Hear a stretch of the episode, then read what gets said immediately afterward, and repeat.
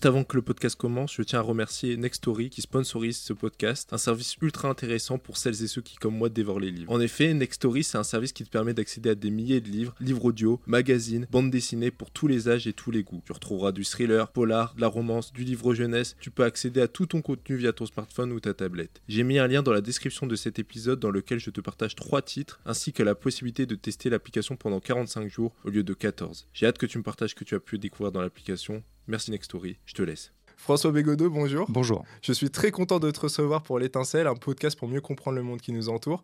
Tu es euh, écrivain, romancier, euh, écrivain parce que tu as écrit euh, des essais, tu as écrit aussi des romans, je pense à La blessure la vraie notamment. je te reçois aujourd'hui pour deux ouvrages que tu as publiés cette année. Le premier, c'est Boniment, qui a été publié aux éditions Amsterdam, et le second, c'est L'amour, qui a été publié aux éditions Verticales à la rentrée. Donc, dans une première partie, on va parler de Boniment, euh, de tous les thèmes, que enfin de, de, ce que c'est qu'un boniment et puis de tout ce que ce, bouquin évoque. Euh, et puis après, dans un second temps, l'amour. Je pense que c'est aussi un sujet qui est très intéressant et il y a beaucoup de choses à dire.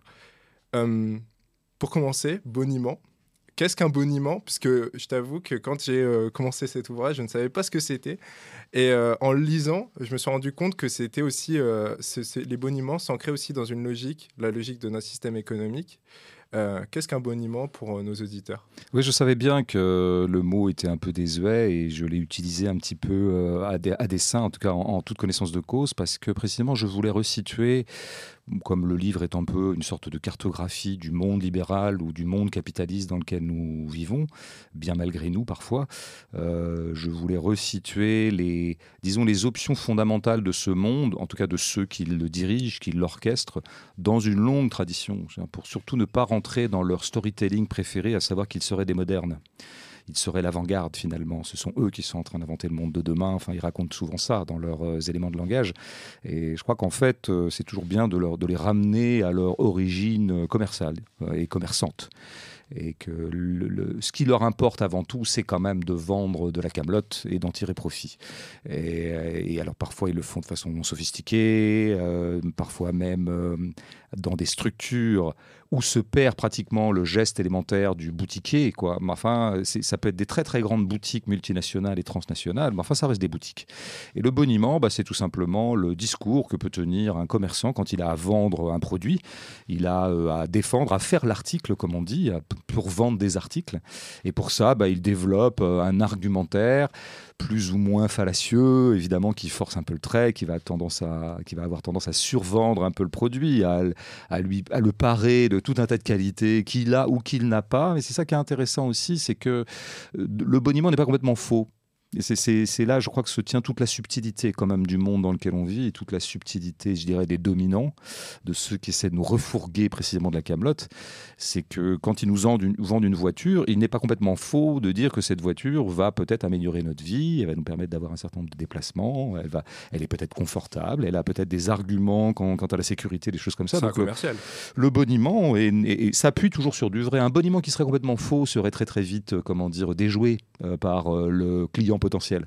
Et donc c'est un mixage de vrai et de faux qui me semble caractériser euh, à peu près tous les éléments de langage dont nous inondent, que ce soit les gouvernements au service du capital ou le capital lui-même. Quoi. Donc ça me paraissait le, le, mot le plus opportun quoi, pour rendre compte de ce que j'allais essayer de cartographier dans ce livre. Oui, tu, tu, dis, tu précises bien que c'est pas simplement le, la sphère économique, c'est aussi la sphère politique qui, euh, qui utilise les boniments. Macron, typiquement, peut utiliser. Euh, oui, mais le, lien a souvent été fait, je dirais, par une tradition marxiste, dont, dont, le geste fondamental est toujours de dire que finalement, les gouvernements ne sont jamais que, alors selon l'expression consacrée, des fondés de pouvoir des forces économiques. Euh, et qu'il y a un lien, il y a une porosité, au bas mot, et parfois même une, euh, comment dire, une fraternité directe ou une collusion absolument avérée et explicite entre bah, les agents économiques et les agents politiques. Les uns euh, étant souvent les, pauvres représentants euh, des autres. Quoi. Et donc oui, nous avons des boniments qui sont servis directement par des gens qui font profession de vendre des choses, qui sont repérés comme étant des commerçants.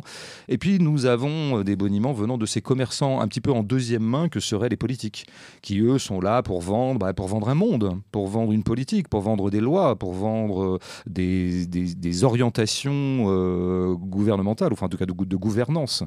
Mais ceux-là, ceux qui nous gouvernent, leurs éléments de langage recoupent souvent et d'ailleurs empruntent souvent à la langue, euh, disons, managériale ou à la langue publicitaire. On, retrouve vraiment entre, entre, dans la bouche d'un Macron ou dans la bouche d'un publicitaire, finalement, on retrouve souvent des éléments de langage assez euh, semblables.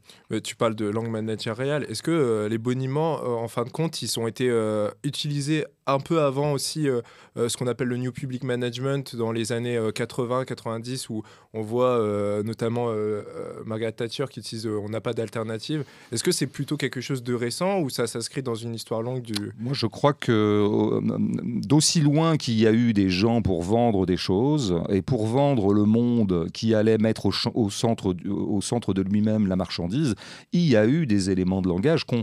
Alors, on dit maintenant éléments de langage, je pense que l'expression est relativement récente. Je ne sais pas exactement de quand elle date, je dirais il y a 20-30 ans. Mais, euh, Avec les métiers de la communication. Euh, oui, tout ça. Et avant, il y avait la, la, publicité, puis la, la, réclame, elle est apparue très tôt, au 19e siècle. Hein. Il y a eu même peut-être avant, je pense qu'il y a eu des effets de réclame avant aussi.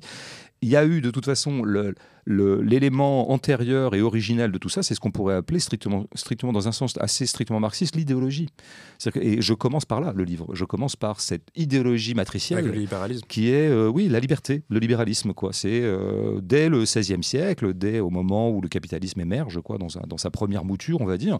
Bon, très très vite, il se trouve des idéologues pour euh, faire passer, disons, l'aspiration à libérer le marché, c'est-à-dire à commercer toujours plus, à étendre la zone d'échange euh, notamment par des premières stratégies impériales. Euh, faire passer cette, euh, cette, cette, volonté de libérer le marché pour tout simplement faire des profits, pour une revendication de liberté tout court.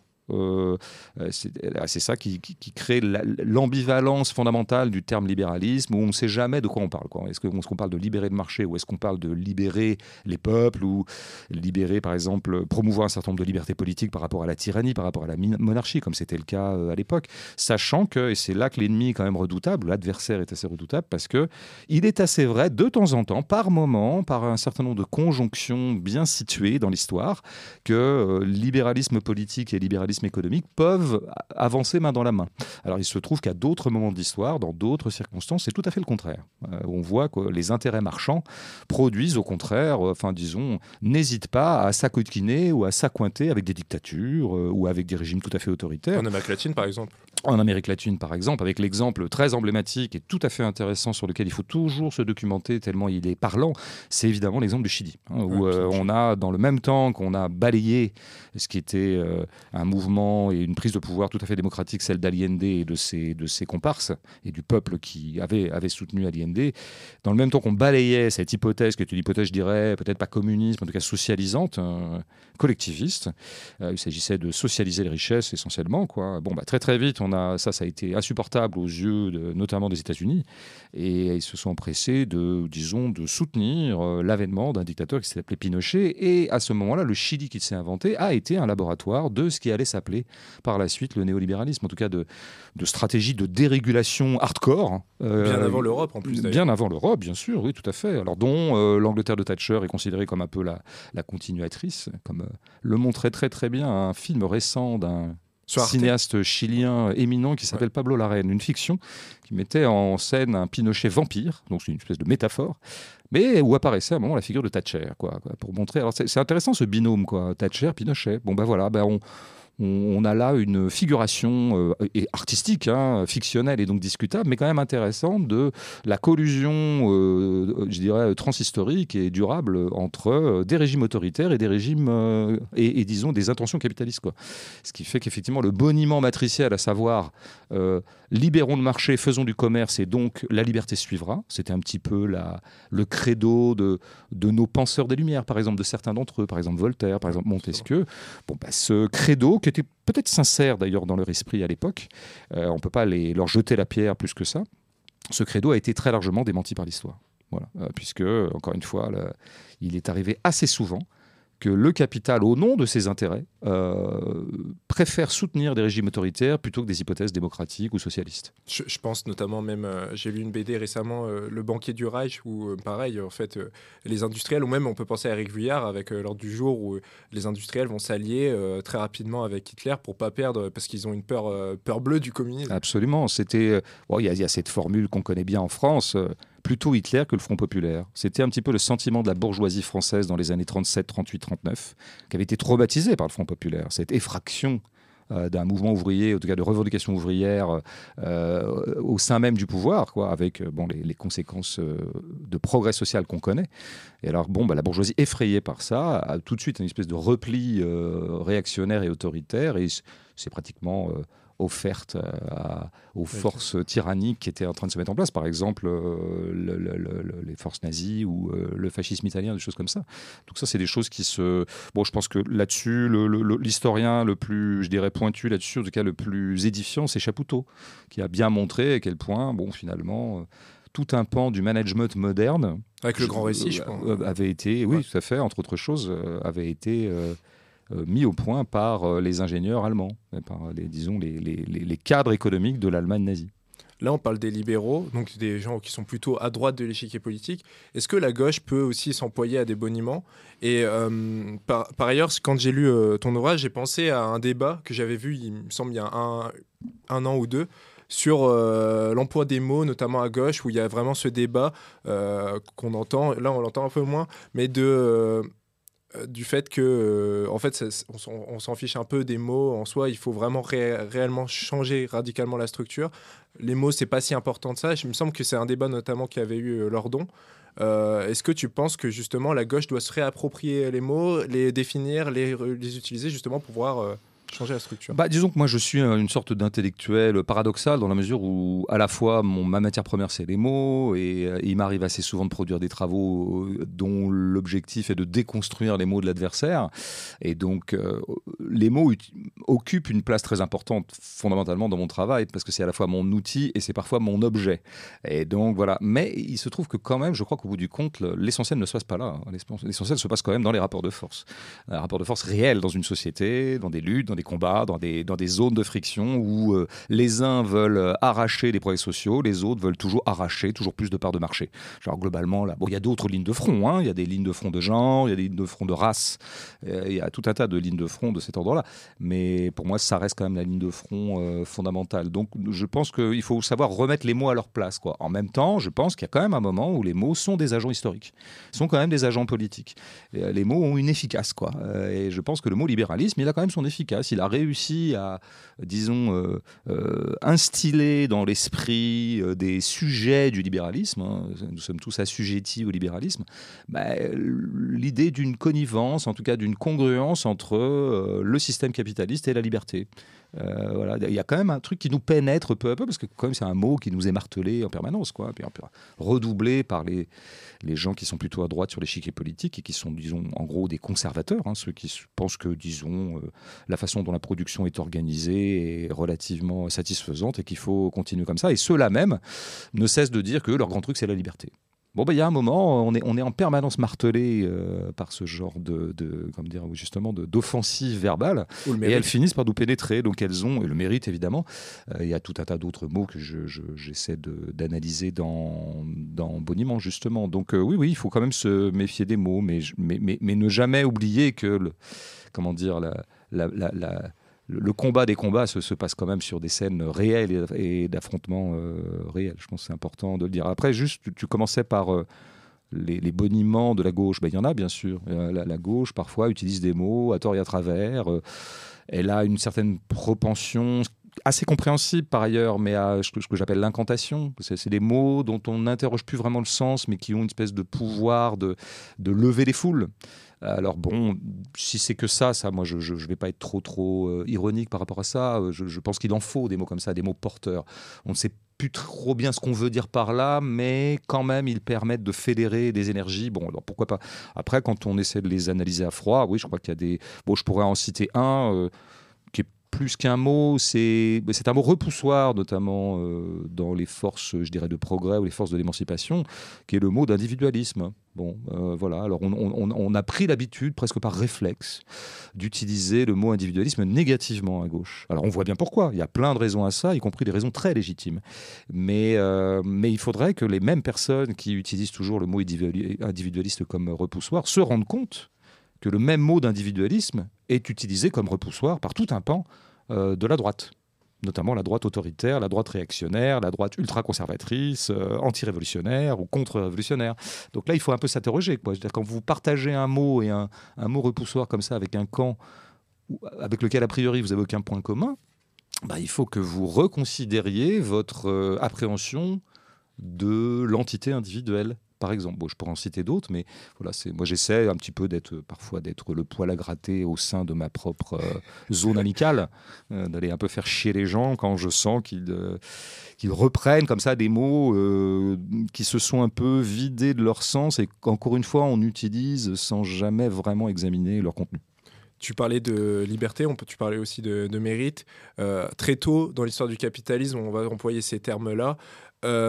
Est-ce que euh, il y a aussi une réflexion que j'avais au moment de l'ouvrage, euh, c'est on est rentré dans une nouvelle phase du capitalisme qui est beaucoup plus, euh, comme ce que Kluskar a analysé, plus douce, mais qui est en fait tout autant dangereuse. Est-ce que tous ces mots nouveaux, toute cette nouvelle langue, même ce langage managérial, s'ancre justement dans cette logique d'un capitalisme plus doux, mais en fait au final qui est toujours euh, très, euh, très répressif. Ben, je pense qu'en fait, le, le- le trait commun peut-être de tous les, les mots, les expressions que j'ai tendance à analyser, euh, c'est qu'ils ont pour objectif, alors on va dire, ils ont une vocation euphémistique, on pourrait dire. Euphémiser les choses, c'est-à-dire là où vous avez quelque chose, par exemple, de violent, vous allez euphémiser et adoucir la violence.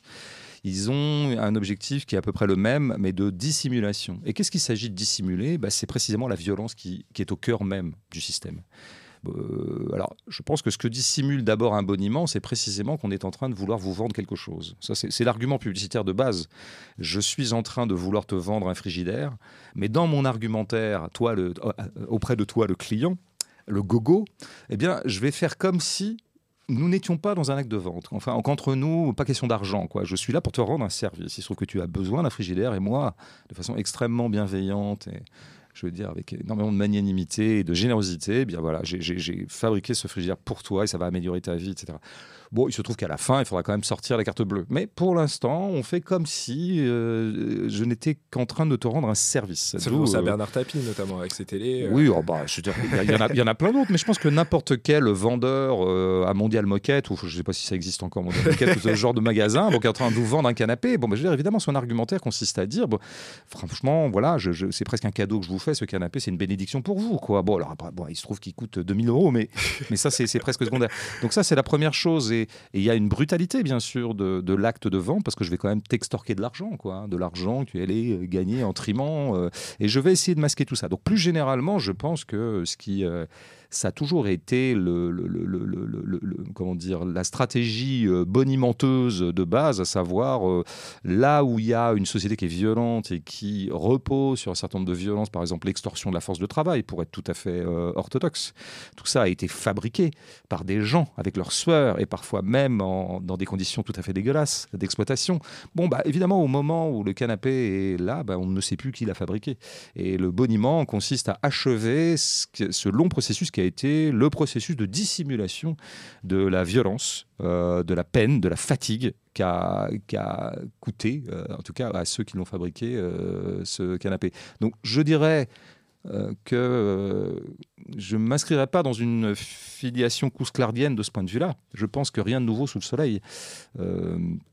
Par ailleurs, Kouskar pose un certain nombre de problèmes euh, en, soi. Je pense que là, notamment, bon, mais ça, je ne vais pas m'étendre là-dessus. Je l'ai un peu fait dans d'autres joies. J'y renvoie pour ceux que ça intéresserait. Mais bon, la ligature euh, qui est au cœur euh, de la pensée clouscardienne, à savoir entre libertaire et libéral, je la trouve tout à fait indue. Tout à fait indue. Et, et c'est-à-dire qu'on commence par dire que finalement, euh, les libertaires sont des complices objectifs du libéralisme, et puis finalement, on finit par bazarder le- l'esprit libertaire en, en- en soi-même.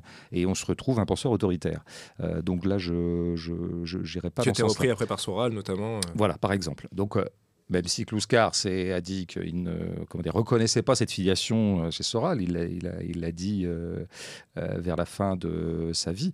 Bon, ça, je, ça, leur appartient ce débat, mais moi, je pense que bon, on a aussi parfois les continuateurs qu'on mérite, en partie. Je veux dire, c'était c'est un continuateur un peu immérité, mais un, peu mérité quand même, parce que à partir du moment où vous frayez avec l'idée que finalement la pensée libertaire et l'activité libertaire en tant que telle et tous mes 68 n'auraient été finalement que le cheval de Troie du développement du néolibéralisme, bah, vous êtes en train quand même de foutre en l'air et de bazarder et de liquider comme dira plus tard euh, Nicolas Sarkozy à propos de 68, toutes les aspirations libertaires ou toutes les aspirations d'émancipation que ce soit les aspirations de minoritaires euh, ou autres. Quoi. Donc, on vous, effectivement, là, vous vous retrouvez avec des drôles d'amis. Bon, ben, il fallait faire euh, attention avant. Mais euh, pour en venir au vrai point, il est vrai que peut-être il y a un certain stade du capitalisme qui a eu tendance à, intégrer à ces éléments de langage des notions qui n'y étaient pas dans les années 20, 30, 40, au moment du Fordisme, par exemple, qui était l'idée que la consommation te rend heureux non seulement la consommation c'est bien, je suis là pour te faire consommer, c'est vraiment super en fait, bien que je suis en train de te dépouiller, mais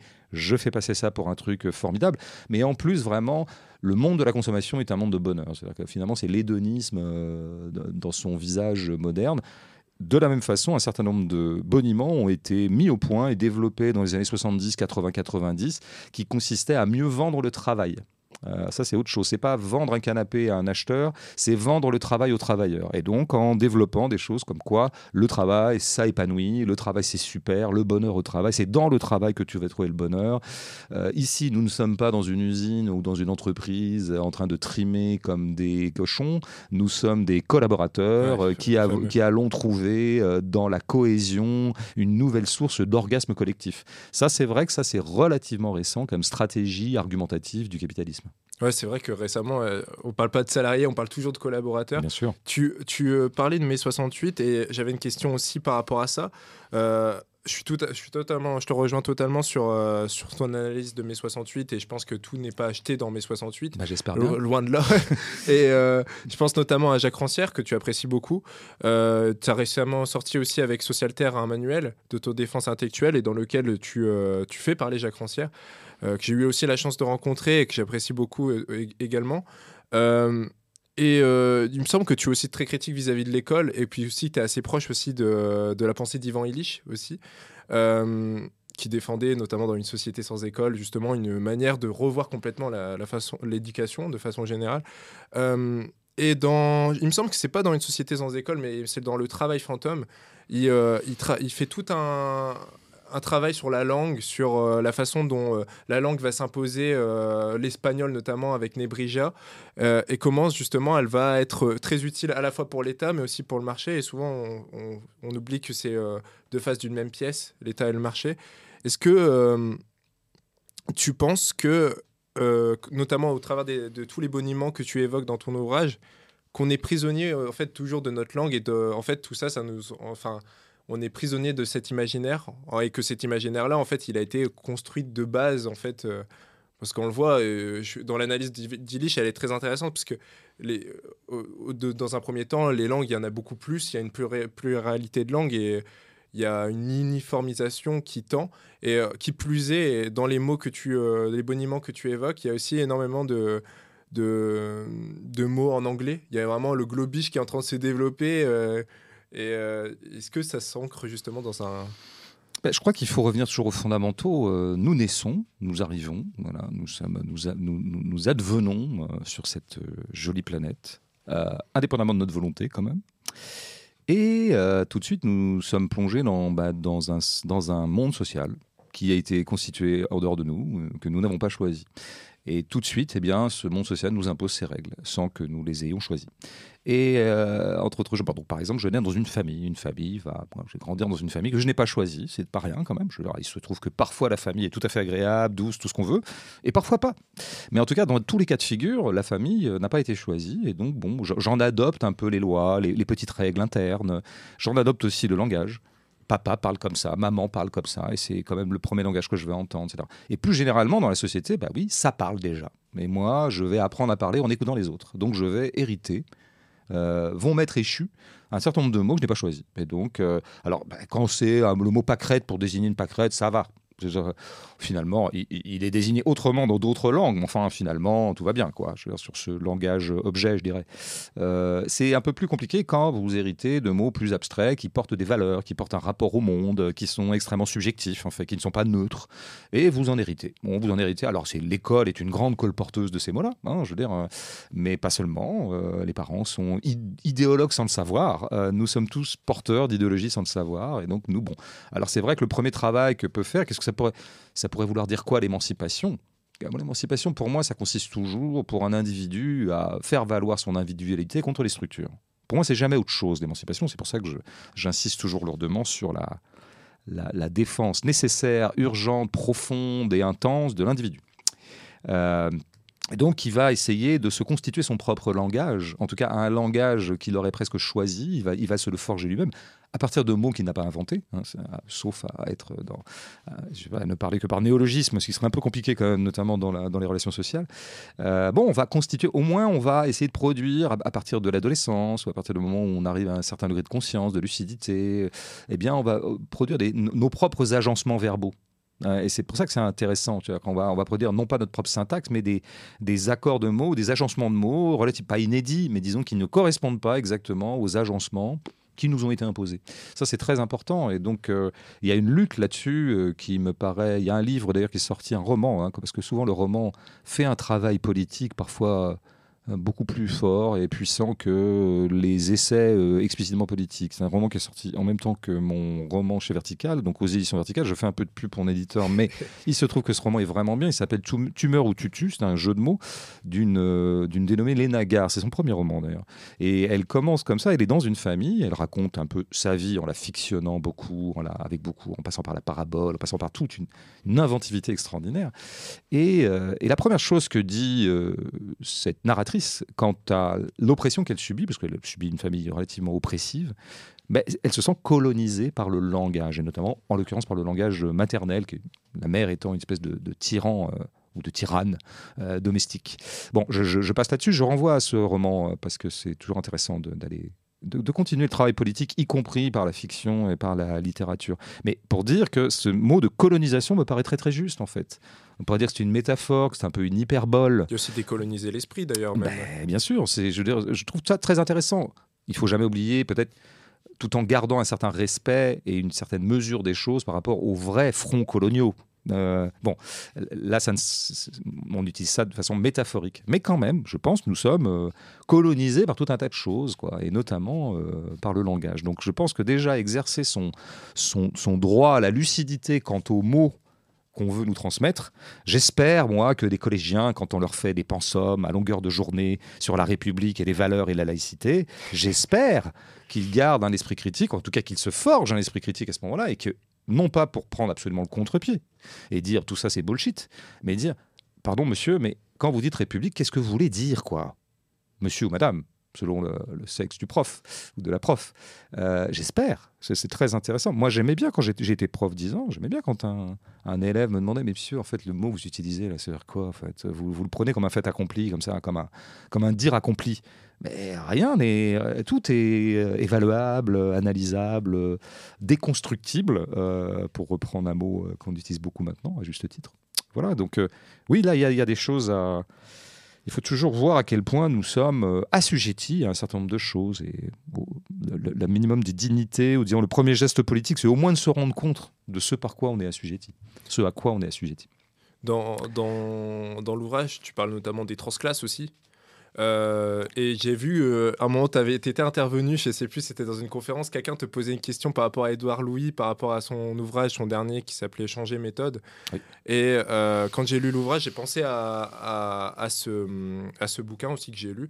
Et, et j'avais une question par rapport à, à, cette notion de transclasse que tu, que tu mets dans ton livre, qui est quand même, enfin, qui est pas rien. et j'ai pensé aussi à au travail notamment de Rosemary Lagrave, on en parlait juste avant, ou même d'Annie Arnaud. Est-ce que, euh, il me semble que pour Annie Arnaud, ça lui pose euh, quand même aussi un certain nombre de problèmes, cette, euh, question de transclasse. Est-ce que, en quoi, toi, ça te pose problème, cette notion de transclasse? Tu peux même revenir par rapport à Edouard Louis. et surtout, est-ce que en réalité, quand même, les transclasses, ils peuvent servir aussi d'exemple pour justement remettre en cause ce système qui est aliénant? Ah bah, Moi, je crois précisément que c'est pas l'usage qu'ils ont ou la fonction objective qu'ils ont dans l'espace social. Et moi, je ne parle que de ça dans, mon, dans le fragment sur les transclasses où je me, j'en passe par effectivement le, le, dernier roman en date de Édouard Louis.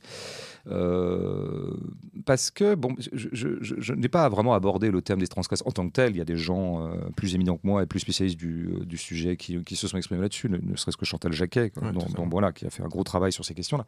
Moi, je, dis simplement une chose. Je prends, c'est souvent ce que je fais d'ailleurs de boniment, parce que le romancier en moi est, toujours là, qui, qui, qui, traîne, qui traîne, qui rôde. C'est-à-dire que moi, je parle souvent de scènes, des, des scènes, quoi. Bon. Eh ben, une scène, par exemple, c'est un transclasse est invité dans une émission mainstream. Bon. Euh, émission mainstream, c'est-à-dire, euh, par exemple, quotidien, pourquoi pas Tiens, voilà, prenons ça, qui est vraiment effectivement une sorte de, de pilier, euh, disons, en tout cas d'entité de soutien organique de la bourgeoisie. Mais là, bon, bah, je sais pas, tel transclasse aura écrit un livre où il raconte son parcours. il venait de banlieue, maintenant, bon, il a fait Sciences Po, quoi, pour dire, voilà, il y a plein, plein de schémas possibles. Enfin, en général, c'est ça. Et il est accueilli à bras ouverts. Alors je dis, mais qu'est-ce que c'est que ça? Je veux dire, Si euh, soit le transclasse est vraiment un élément subversif en tant que tel, et dans ce cas-là, il ne devrait pas être accueilli à bras ouverts par la bourgeoisie, soit si elle, se pâme d'admiration, en tout cas de complaisance vis-à-vis de ces figures-là, c'est qu'elle y trouve un intérêt. Quel intérêt y trouve-t-elle? C'est pas très compliqué à déceler. C'est que évidemment, quelqu'un qui a réussi à passer d'une classe inférieure à une classe supérieure est l'exemple que brandit la bourgeoisie complaisamment, que, bah, ma foi, les Bourdieu et autres déterministes farouches se sont trompés. Il y, a des, trous dans la raquette du déterminisme qui s'appellent la liberté individuelle, l'initiative individuelle, le mérite, ce qui fait que bah, globalement, euh, il n'y a, a qu'à maintenant se bouger le cul Hein, si vous venez la carte défavorisée, c'est vrai que c'est pas super. Vous partez avec un handicap, euh, c'est pas, c'est pas, c'est pas bien. Mais c'est possible. Euh, mais regardez, il y a plein d'exemples et on n'arrête pas de les, transporter de, plateau de télé en plateau de télé. Et donc moi, je parle juste de ça, quoi. Et je, j'interpellais un tout petit peu Édouard Louis, que par ailleurs, plutôt que je sens, que, je tiens plutôt pour un camarade politique, euh, camarade littéraire, ça, ça serait un autre débat, mais c'est pas, c'est pas le sujet en l'occurrence. Mais un camarade politique, je, je, m'étonne que le bourdieusien qu'il est, et, parce qu'il a fait un premier bouquin sur Bourdieu, et peut-être un bourdieusien beaucoup plus pointu que je ne le suis, euh, n'interroge pas lui-même, ne questionne pas euh, la scène sociale qui est en train de se jouer quand il est invité euh, sur tel ou tel plateau et qu'on lui fait raconter à nouveau à quel point bon il vient de très très loin et qu'il s'en est sorti en lisant euh, grâce à des enseignants enfin voilà toute une espèce de storytelling ou de narratif républicain mérocratique bah, qui évidemment mais je veux dire est, accueilli par la bourgeoisie avec euh, ils sont proches de l'évanouissement quoi à ce moment-là de la pamoison quoi. Donc ça m'étonne qu'à ce moment-là il y a une sorte d'angle mort de la lucidité sociologique d'Édouard Louis. Alors Annie Arnaud je ne sais pas si elle s'est exprimée sur ces questions là Je, connais pas, j'ai beaucoup lu Annie Arnaud, mais je ne connais pas toutes ses interventions publiques ni tous ses textes théoriques. Mais en tout cas, je n'ai pas souvenir qu'elle-même ait beaucoup questionné le fait que son succès, son succès, que, je trouve absolument, enfin, une très très bonne nouvelle que Annie Arnaud ait du succès.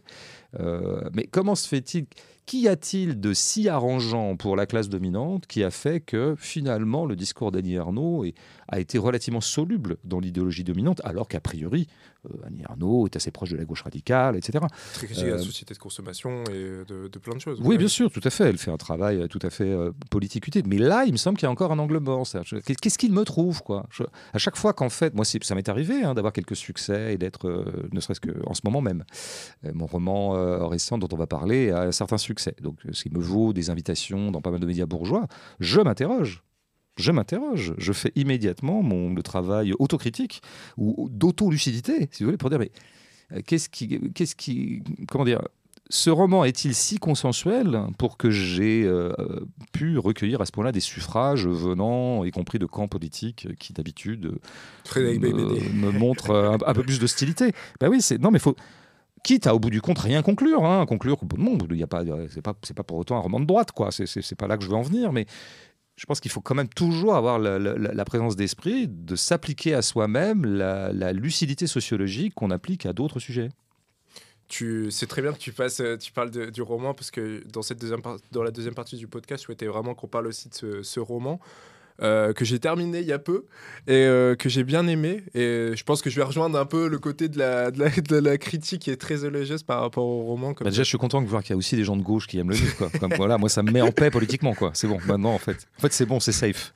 Surtout que tu- quand tu tapes le, le bouquin, tu vois qu'il y, a- bah, y a quand même les Arocs qui ont quand même dit que le bouquin, ah non, bon, pas Et ça, ça m'a rassuré aussi, parce que comme les Arocs sont de droite, non, non, non, finalement, euh, tout, tout rentre dans l'ordre, en fait. Tout est, tout est bien à sa place. Euh, alors, c'est un, roman, du coup, qui s'intitule L'amour. Ça se déroule dans les années 70 avec deux personnages, Jacques et Jeanne Moreau. Euh, tu racontes l'histoire d'un couple sur une très longue période. Et euh, c'est fou parce que le bouquin est assez court, donc tu évoques beaucoup de choses dans, un tout, petit, dans un tout petit roman. Euh, Jeanne, c'est une réceptionniste dans un hôtel. Jacques, lui, travaille dans euh, l'entreprise de maçonnerie de son père. Et tu avais pour objectif de euh, faire un portrait d'un amour tel qu'il est vécu la plupart du temps par la plupart des gens, sans crise ni événement. C'est ce la première question que je me, je me suis posée quand quand j'ai su que tu allais venir dans le podcast et puis quand j'ai lu le, le roman c'est est-ce que euh, quelle est la définition de pour toi de l'amour et pourquoi avoir voulu euh, écrire un roman sur les sur euh, une histoire d'amour? Et euh, est-ce que aussi, par rapport même à ce qu'on disait précédemment, est-ce que tu voulais aussi prendre le contre-pied de ce qui avait été fait, notamment, c'est vrai qu'en France, il y a quand même ce truc un peu, le, coup de le coup de foudre, un peu, euh, c'est un peu... moi, pour le coup, beaucoup de romans ne me parlent absolument pas. Je pense à l'éducation sentimentale et tout. Il y a... Hmm. Est-ce que tu as voulu prendre le contre-pied de ce qui avait été fait aussi euh Bah alors peut-être pas exactement d'éducation sentimentale, d'abord parce que je suis un Flaubertien fanatique et que c'est un de mes romans préférés, mais surtout parce qu'il y a un élément d'ironie chez Flaubert justement. Ça commence comme un coup de foudre et là il reconduit ce qu'on appelle un peu un topos, un lieu commun littéraire ou un lieu commun narratif, à savoir elle apparaît, nous sommes avec Frédéric, le jeune Frédéric, un peu romantique comme ça, euh, cheveux au vent, qui s'en va vers Paris pour réussir, un peu comme une espèce de Rastignac euh, Et euh, apparaît une femme, euh, un peu plus âgée que lui, mais peu importe. Et il y a cette phrase qui est Ce fut comme une apparition. Mais évidemment, si on connaît un peu Flaubert et si on, si on sent le Flaubert, il y a des fois, il faut sentir le Flaubert. Euh, mais ça, c'est à l'usage. Il faut vraiment beaucoup le pratiquer pour finir par bien comprendre euh, ce qu'il qu'il trame. Parce que quand lui écrit Ce fut une apparition, il y a immédiatement un effet d'ironie. Et que donc, il est plutôt en train de se, de se moquer gentiment de l'idée qu'il y aurait peut-être à ce moment-là, dans l'esprit de Frédéric Moreau, une sorte d'auto-persuasion. C'est-à-dire qu'il est en train de rentrer dans un trip. Il se raconte une histoire. Il se raconte l'histoire du coup de foudre. Et peut-être qu'un coup de foudre, c'est toujours un peu ça. Un coup de foudre, c'est- toujours un peu auto-persuasif. Et donc, on, comment dire, c'est comme si on s'érigeait soi-même comme personnage de roman, quoi. Et tout le reste du livre, euh, bah, finalement, ne va faire que bah, montrer que tout ça n'était qu'une sorte d'illusion. En tout cas, que l'illusion de départ, le coup de foudre de départ, n'avait, euh, n'était pas praticable dans la vraie vie. Euh, Il y a un moment, la vraie vie reprend ses droits dans l'éducation sentimentale et elle ne permet pas le romantisme auquel aspirerait Frédéric Moreau. J'ai fait une petite parenthèse sur Flaubert parce qu'en fait, j'ai tout dit en, disant ça, enfin, par rapport à ce qu'a été ma, propre démarche. Moi, en fait, si tu veux, le, le geste fondamental quand j'écris des romans ou autres d'ailleurs, mais on va dire surtout des romans, ma question fondamentale, c'est comment ça se passe vraiment? Pour reprendre un titre de Beckett, un écrivain que j'ai beaucoup lu, Comment c'est C'est un titre de Beckett, toujours des titres un peu secs, Beckett. Mais c'est bon signe, la sécheresse. C'est un la sécheresse est un signe de justesse, voilà, et en plus ça rime. Mais euh, comment c'est Comment ça se passe vraiment? On nous a toujours raconté que tel pan de la vie humaine, par exemple un enterrement, par exemple un deuil ou par exemple une naissance, on nous raconte dans des romans un peu comme ça, qui essaient de constituer des fantasmagories, on nous raconte que ça se passe de telle manière. Ben, il me semble que le premier geste d'un artiste qui, lui, va s'emparer, s'emparer des mêmes franges ou des mêmes pans ou des mêmes segments d'une vie humaine, il va, il va se demander vraiment, mais, mais qu'est-ce qu'il en est pour de vrai? Alors, par exemple, l'amour, comment les gens s'aiment vraiment Euh, Alors, sachant qu'il n'y a pas que des Jeanne et Jacques dans la vie, il y a aussi des gens qui s'aiment passionnément. Il arrive qu'il y ait des coups de foudre. Ça m'est arrivé d'avoir des coups de foudre dans ma vie, enfin, en tout cas un. Euh, donc, je, je ne nie pas que ça puisse arriver. Euh, mais il se trouve qu'il me semble que l'expérience majoritaire de l'amour n'est pas celle-là. C'est pas, pas en général, notamment le début, c'est pour ça que j'ai un peu soigné les, les Ah, premières début, pages, les, coup de les foudre. 20-30 premières pages, c'est un peu l'approche Jeanne-Jacques. Quoi. Comment est-ce qu'ils vont arriver, ces deux-là, là, qui habitent à peu près le même bourg, mais qui ne se connaissent pas Qu'est-ce qui va faire qu'on va passer d'un point 1 à un point 4 Le point 1 étant, ils se connaissent pas. Ils s'aperçoivent peut-être vaguement dans des fêtes municipales ou que sais-je. Euh, et puis à un moment, ils vont faire un couple. Ils vont former ce qu'on appelle un couple. Ils vont se mettre ensemble. Ou en tout cas, ils vont prendre acte du fait que, bah, ça, ça y est, on est ensemble. Qu'est-ce qui s'est passé entre les deux? Coup de foudre? Reconnaissance absolue de l'amour? Ah là là, c'était lui, c'était moi, nous étions faits pour le sentiment d'un destin qui nous unit? Pas du tout. Ça va se passer bah, plus prosaïquement, ça ne veut pas dire moins, euh, de façon moins, je dirais, estimable, ou moins euh, sentimentale d'ailleurs, mais ça va se passer par une espèce de tissu, de hasard, de coïncidence, de logique sociale aussi. Bah tiens, parce que bah, je veux dire, dans la vie, on rencontre un peu qui on peut, il ne faut pas oublier ça quand même, qu'en général, les gens qui vont être amenés à faire un bout de chemin ensemble relativement long, que ce soit 5, 10, 15, 20 ans ou 50 dans leur cas, ben, le préalable aura été qu'ils se rencontrent. Mais pour qu'on se rencontre, n'importe qui ne rencontre pas n'importe qui dans notre société très compartimentée socialement. Je veux dire, euh, euh, donc Jeanne et Jacques, globalement, ils sont à peu près homogènes socialement, sociologiquement. Ils sont dans le même bled, ce qui est déjà pas rien non plus. Ça, vous situe quand même vachement d'habiter dans les Mauges euh, au début des années 70. Voilà quoi. Donc, est au travail là-dedans des logiques sociales, des déterminismes, des hasards. Tiens, bah, il y a un bingo, à un moment, il y a une tempête, du coup, il y a un bingo pour pouvoir rembourser un peu les sinistrés, et ils se retrouvent l'un à côté de l'autre pendant le bingo. Petit hasard. Ou alors signe divin. Peut-être que c'est Dieu qui a provoqué cette tempête pour provoquer la rencontre entre Jeanne et Jacques. Va savoir. Ça me fait penser un peu à Schopenhauer avec euh, Métaphysique de l'amour. Bah, oui, bah, Schopenhauer est un grand déconstructeur. C'est-à-dire que c'est un ironiste absolu. C'est-à-dire que là où vous vous pâmez euh, et, euh, romantiquement, moi je vais vous remettre un peu à votre place. l'amour d'abord, c'est d'abord toujours une affaire un peu tripale. Il ramène ça un petit peu aux organes, quoi. moi je, moi je dis pas ça. Je dis pas ça. Moi, j'essaie de remettre les choses un peu telles qu'elles se vivent, mais ça ne veut pas dire qu'on a complètement évacué toute forme de d'emportement spirituel, de transport amoureux véritable. Je pense que euh, il n'est pas exclu que Jeanne et Jacques se plaisent vraiment et qu'il y ait donc de l'amour. En tout cas, moi, j'en formule l'hypothèse dès le titre. Tu, euh, tu parlais, tu disais, euh, tu revenais sur euh, ton cas personnel, tu disais j'ai eu un coup de foudre. Et d'ailleurs, quand, quand au début du roman, je me suis parce que Jeanne est, épris de quelqu'un de quelqu'un d'autre, c'est avant de rencontrer Jacques avant de se mettre avec Jacques. Et du coup, on se dit, ah, c'est peut-être cette personne-là qui sera le personnage euh, du roman. Donc il y a quand même aussi un coup de foudre au, départ. Oui, tout à fait. Je voulais, commencer par là parce que c'était bon, je me suis un peu amusé avec mon lecteur. Je l'embarque dans quelque chose, dans qui ne sera pas la bonne voie. Quoi. Euh, donc euh, voilà, pour, ceux qui l'auraient pas lu, ça spoil un peu, mais c'est pas grave. J'ai renoncé depuis deux mois que je parle de ce livre. J'ai un peu renoncé à ménager ce suspense-là. Donc on en parle, mais c'est vrai que là, on peut dire que euh, Jeanne s'est éprise de ce Pietro. Voilà, mais sur un mode vraiment, sur un mode Frédéric Moreau, pour revenir à l'éducation sentimentale. Elle dit pas ce fut comme une apparition, mais c'est presque ça. Hein. Je veux dire, il est sur un parquet de basket. Puis d'un seul coup, il disparaît. oui, tout à fait. Il, disparaît parce qu'au bout du compte, ça restera totalement unilatéral. Peut-être parce que justement, ils sont désaccordés tous les deux. Peut-être que ces deux-là ne peuvent pas s'ajuster pour une raison, pour deux raisons qui n'en sont qu'une pour moi. D'abord, ils sont peut-être pas. Alors, ils sont peut-être à peu près de la même classe sociale, c'est possible. Simplement, dans mon esprit, je ne le dis pas dans le livre parce que le livre est très économe de commentaires. C'est ça qui fait un peu sa, brièveté, je pense. Euh, moi, je pense que Pietro, qui est un beau garçon, c'est quand même ce qu'on dit de lui, c'est le joueur de basket local, un peu, il est beau, en plus il est d'origine italienne, ce qui connote parfois un certain charme. Je sais, tout ça c'est des clichés, mais ça peut opérer quand même. et euh, donc je dirais qu'il est surclassé par sa beauté.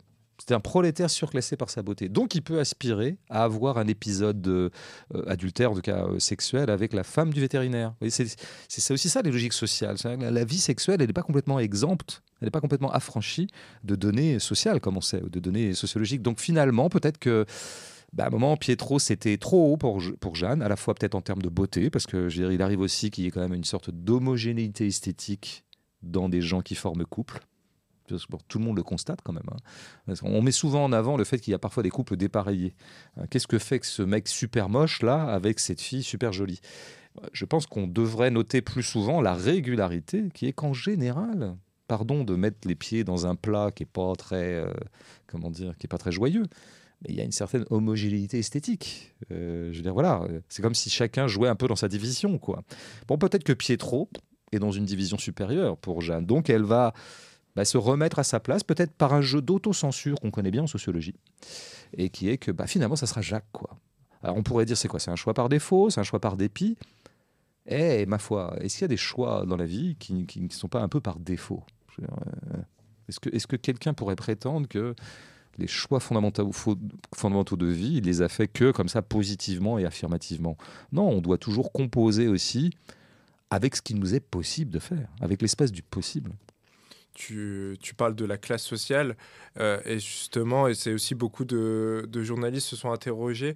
moi, c'est aussi c'est une question que je me suis posée. C'est euh, pourquoi s'être intéressé à une classe qui euh, au final, il y a une certaine progression aussi dans le livre, parce mm. qu'ils viennent d'une classe, d'un milieu euh, beaucoup plus populaire, au début, et puis il y a une évolution. Mm. Même leur enfant, euh, finalement, il, il fait des, études aujourd'hui qu'on pourrait qualifier de supérieures, des études d'ingénierie. Euh, mm. Pourquoi s'être intéressé à, cette classe en particulier? Est-ce que as en fait, tu as l'impression, à la fois dans les livres, les films, que du coup, il y a quand tu as fait ce choix, c'est vraiment aussi le fait qu'il n'y a pas eu de on parle très peu de cet amour-là, en fait? Oui, je pense que l'élément un tout petit peu d'originalité, peut-être pas d'inédicité, mais d'originalité de mon livre, c'est pas tant d'avoir euh, saisi, en tout cas narré des, gens de cette classe sociale, parce que la littérature va souvent du côté des classes populaires, quoi qu'on dise. Et même la littérature française, à qui on fait parfois un procès euh, en partie injuste euh, d'être euh, très centré sur la classe bourgeoise bon, et d'être dans une espèce de narcissisme de classe. qui, bon, franchement, c'est des gens qui disent peu, ça. Qui disent peu la, production romanesque contemporaine, notamment, qui, en général, finalement, rend compte assez bien de la vie des classes populaires. Donc, c'est pas ça l'élément d'originalité, c'est plutôt, effectivement, de faire une histoire d'amour longue et sans histoire, sans, sans, sans, sans événements saillants et en tout cas sans porte qui claque, sans assiette qu'on brise et sans scène de ménage, sans heures, sans transport. C'est plutôt ça. Après moi, mon choix d'avoir euh, situé ce couple, qu'effectivement j'aurais très bien pu situer dans une classe bien supérieure, puisque moi, mon propos, c'était juste essayer de voir comment, comment ça marche un couple qui, qui, remonte cinq décennies euh, côte à côte, quoi, euh, sans, se, sans se dissoudre. Mais je pense que chez moi, un naturel ou en tout cas des, des affects spontanés se sont remis en place. J'ai une certaine affinité pour les classes populaires qui vient aussi du fait que j'en viens un peu. Euh, je ne suis pas complètement comment dire, euh, dissociable du milieu que je suis en train de décrire dans, l'amour. Euh, voilà. Et, bon, c'est peut-être aussi parce que ça m'intéressait peut-être justement de, me situer du côté de l'expérience moyenne. Et or, on sait bien qu'il y a quand même beaucoup plus de gens dans une société donnée qui appartiennent aux classes populaires que des gens qui appartiennent à la classe majoritaire, enfin, enfin à la classe supérieure qui précisément est majoritaire d'un point de vue qualitatif, notamment elle possède la majorité du capital souvent et du patrimoine mais, euh, et des richesses, mais elle n'est absolument pas majoritaire euh, quantitativement. Donc moi je voulais me situer dans l'expérience moyenne et l'expérience un peu du tout venant. Bah, le tout venant, c'est des gens effectivement des classes populaires. Alors effectivement, comme on est des années 70 à nos jours, il y a un petit effet d'ascenseur social qui me paraissait relativement vraisemblable. Moi je l'ai beaucoup vu autour de moi, hein, puisque je suis à peu près de cette génération. Je suis plus jeune que Jeanne et Jacques, mais je serais, disons, entre Jeanne et Jacques et leur fils, euh, génération intermédiaire. moi, j'ai vu effectivement des gens qui étaient des fils de paysans bah, accéder, bah, ne serait-ce que mes parents. Ils sont devenus instit, puis profs. Et voilà. Et moi qui suis leur fils, bah, je, veux dire, je suis devenu prof à mon tour, mais prof avec un niveau un petit peu supérieur.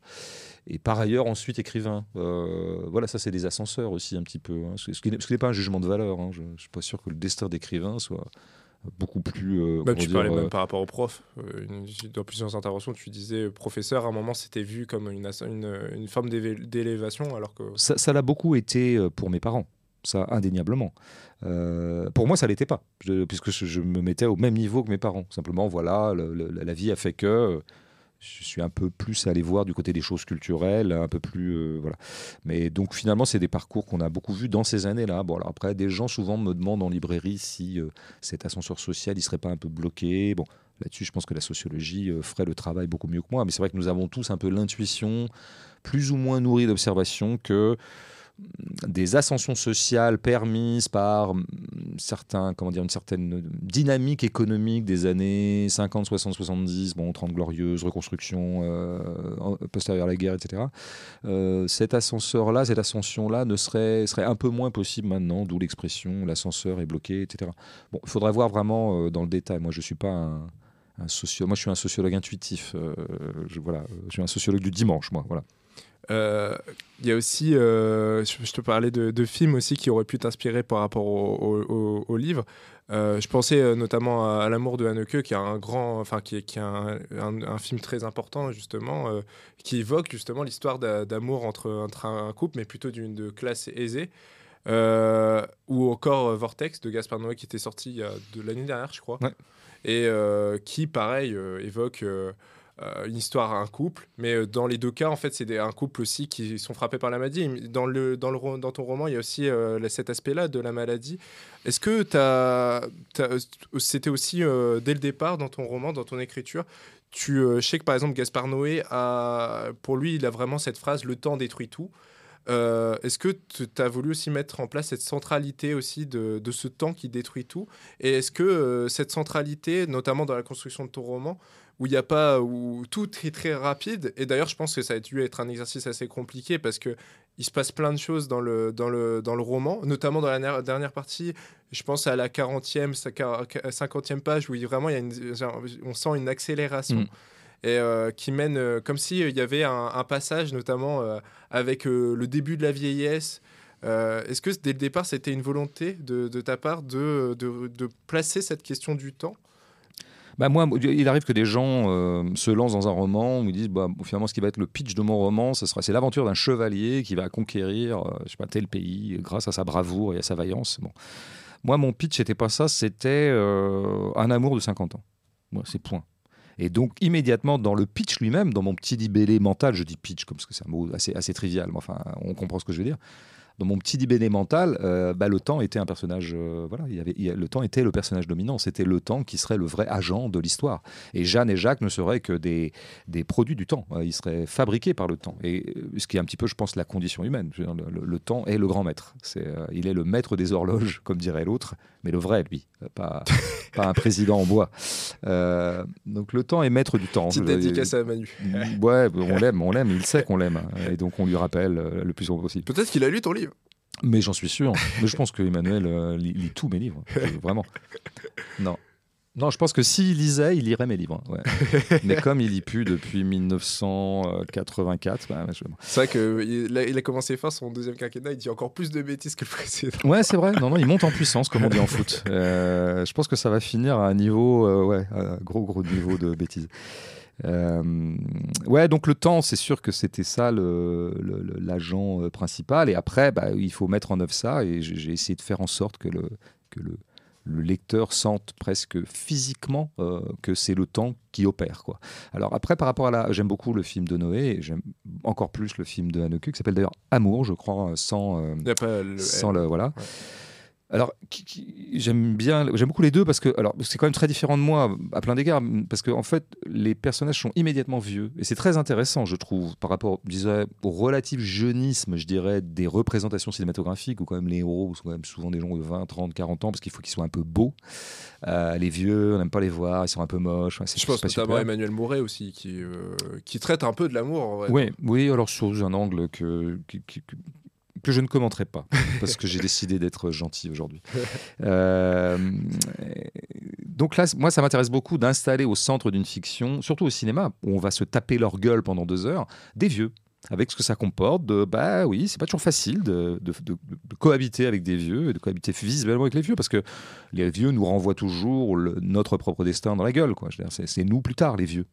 Euh, c'est là le dérèglement du corps euh, et, son délitement euh, assuré. Bon. Et c'est vrai que j'aime beaucoup les, films pour, les deux films pour ça parce que c'est très intéressant d'avoir. Après, je trouve qu'il y a un moment, notamment Noé va beaucoup dans la fiction, il se passe beaucoup de choses. moi qui veux pas être dans l'événementialité ou dans des pic dramatique fort. Alors lui, à un moment, il y a une accumulation de choses entre. Avec leur enfant. Euh, bah, il y a quand même une crise cardiaque, il y a un suicide, il y a l'enfant qui est drogué, euh, bon, etc. Bon et il se passe beaucoup de choses. Ce qui ne fait pas du film un film euh, inintéressant. Très lent, euh. ben moi, je, moi, j'adore la première heure en fait. Moi, je me, j'aurais pu, moi, j'aurais adoré que la, le film ne soit que ça. C'est deux vieux qui cohabitent dans un appartement du 20e arrondissement ou du 11e arrondissement à Paris. Voilà, ça, ça me va très bien. De la même façon que la première demi-heure d'amour d'Anneke me va très bien aussi quand on voit ces deux petits vieux plutôt bourgeois pour le coup. Bah, ils se transportent à l'opéra comme ils peuvent et puis ils reviennent en bus et puis bah, ils se couchent comme ils peuvent et puis et puis à un moment il y en a une qui pète un peu enfin, je veux dire, qui est en train de perdre la boule, comme on dit. Bon, bah, comment on voit peu à peu son conjoint, la femme qu'on aime, partir c'est très émouvant, c'est très poignant. Bon, enfin, le film est très poignant de toute façon. Mais euh... de tout un propos sur la mort. En fait, finalement, il la tue, mais euh, peut-être qu'elle, est, enfin, elle est morte avant, en fait, puisqu'elle n'est plus là. Euh... Oui, voilà. Après, c'est Haneke est un des plus grands cinéastes vivants et il est, comme tout grand artiste, il est ambivalent, il est polysémique, il est, c'est très ouvert ce qu'il fait, contrairement à sa réputation d'être une espèce de, de maître qui donne des leçons. Moi, à chaque fois que je, je vois quelqu'un me dire, ouais, Neke, il est donneur de leçons, je dis, mais quelle leçon Non, mais on en dit beaucoup, hein, ça, vraiment, ça fait très longtemps. et je dis, mais quelle leçon S'il en donne, euh, tu, peux pouvoir m'énoncer la leçon. Quelle est la leçon du crime que commet euh, Jean-Louis Trintignant sur sa conjointe dans le film? Ben, On ne sait pas. Est-ce que c'est pour épargner ses souffrances et donc ça serait le geste d'amour ultime? Ou est-ce que c'est aussi pour être un peu plus tranquille? Que, Parce que c'est devenu totalement insupportable d'avoir à charge la femme qu'on a aimée. C'est les deux, bien sûr. C'est les deux. Je veux dire, quand, quand vous avez un, grand-père qui est mourant à l'hôpital et que vous voyez que c'est foutu, eh bien, le jour où on vous apprend que ça y est, c'est fini, ben, vous avez, vous savez, deux sentiments en même temps, dont aucun n'exclut l'autre, à savoir, vous êtes extrêmement triste, vous êtes submergé de tristesse, ça y est, vous ne reverrez plus votre euh, grand-père, et puis vous êtes soulagé. Vous êtes content que ce soit fini, quoi. Bon, et ben voilà. Donc Anneke se situe dans cette ambivalence-là, et, et c'est ça qui est très beau. juste, je fais un petit mot sur le, propos de Noé. Bien sûr que le temps détruit tout. Euh, bien sûr qu'à la fin, c'est lui qui gagne, quoi, et c'est la mort qui gagne. Bon. Et il ne faut pas oublier que, quand même, dans le petit laps de temps qui nous, aura été imparti, nous, sur Terre, le temps a été d'abord productif. C'est-à-dire que le temps, il détruit, mais d'abord, il construit. Et il construit des individus. Il les fait se développer. Euh, le temps est un agent aussi affirmatif et joyeux. Il est fait se rencontrer, euh, s'aimer aussi. Il, voilà, il produit la vie. Euh, et puis après, il produit la destruction de la vie. Mais c'est un peu les deux. Hein. Je veux dire, il, faut, il faut quand même, à la fin, effectivement, le dernier mot est à la destruction. Mais ce que je veux dire par rapport à, Jeanne et Jacques, moi, ce qui m'apparaît de plus en plus en, y réfléchissant et en, étant amené à en parler, euh, c'est qu'en fait, le temps, effectivement, va mener Jeanne et Jacques à bon, la disparition de l'un et la peine de l'autre, puis la disparition de l'autre. Mais dans un premier temps, le temps aura produit leur amour. Parce qu'en fait, je pense, plus j'y réfléchis, plus je me dis que Jeanne et Jacques, au début, peut-être qu'ils ne s'aiment pas tant que ça. Et qu'ils se mettent ensemble pour tout un tas de raisons. Que tu as évoqué juste avant. Que j'ai évoqué. Et mais qui serait aussi l'arrangement matériel que ça occasionne. C'est quand on est mieux à deux. C'est plus sécurisant pour une il femme. Parle même d'alloc. Bien sûr. oui, mais, oui ben, tout ça, c'est la vraie vie. Hein. Moi, j'ai aucune ironie par rapport à ça. Hein. Les gens se démerdent comme ils peuvent. Voilà, moi, c'est, je n'ai pas grand-chose d'autre à dire. tout l'amour que j'ai pour les gens vient de là. C'est que je vois surtout des gens qui essaient de se dépatouiller de cette complication et de cette difficulté qui s'appelle vivre, et notamment vivre dans une, dans une société. Euh, donc voilà. mais je pense que euh, au fil du temps, bah, le temps va être producteur d'amour. En fait, il y avait peut-être pas d'amour au début, mais il y en a euh, peu à peu. De l'amour vient se déposer dans ce couple. Et donc il arrive que, effectivement, le temps qui est un grand agent de destruction, est aussi un producteur d'amour. Qui, qui, plus est, je, voulais dire ça, dans une société qui est, où notre, on a besoin, dans une société capitaliste où on, est obligé de, d'avoir de l'argent pour vivre. Ces questions-là sont cruciales. Bah, c'est sûr, on, est, on, rêverait d'une société où, où, la, le fait de subvenir à ses besoins, de pouvoir euh, voilà, pourvoir à tous nos besoins fondamentaux, notamment manger, boire, se loger, hein, s'abriter, euh, et avoir un minimum comme ça de santé quand même, on aimerait bien que tout ça ne soit pas conditionné ou articulé à des considérations euh, d'argent. Et dans ce cas-là, il serait peut-être davantage possible pour les uns et les autres de choisir véritablement la personne avec qui euh, on va faire sa vie. Que à ce moment-là, le choix serait définitivement un choix sentimental et qui ne serait pas hybridé à des considérations matérielles.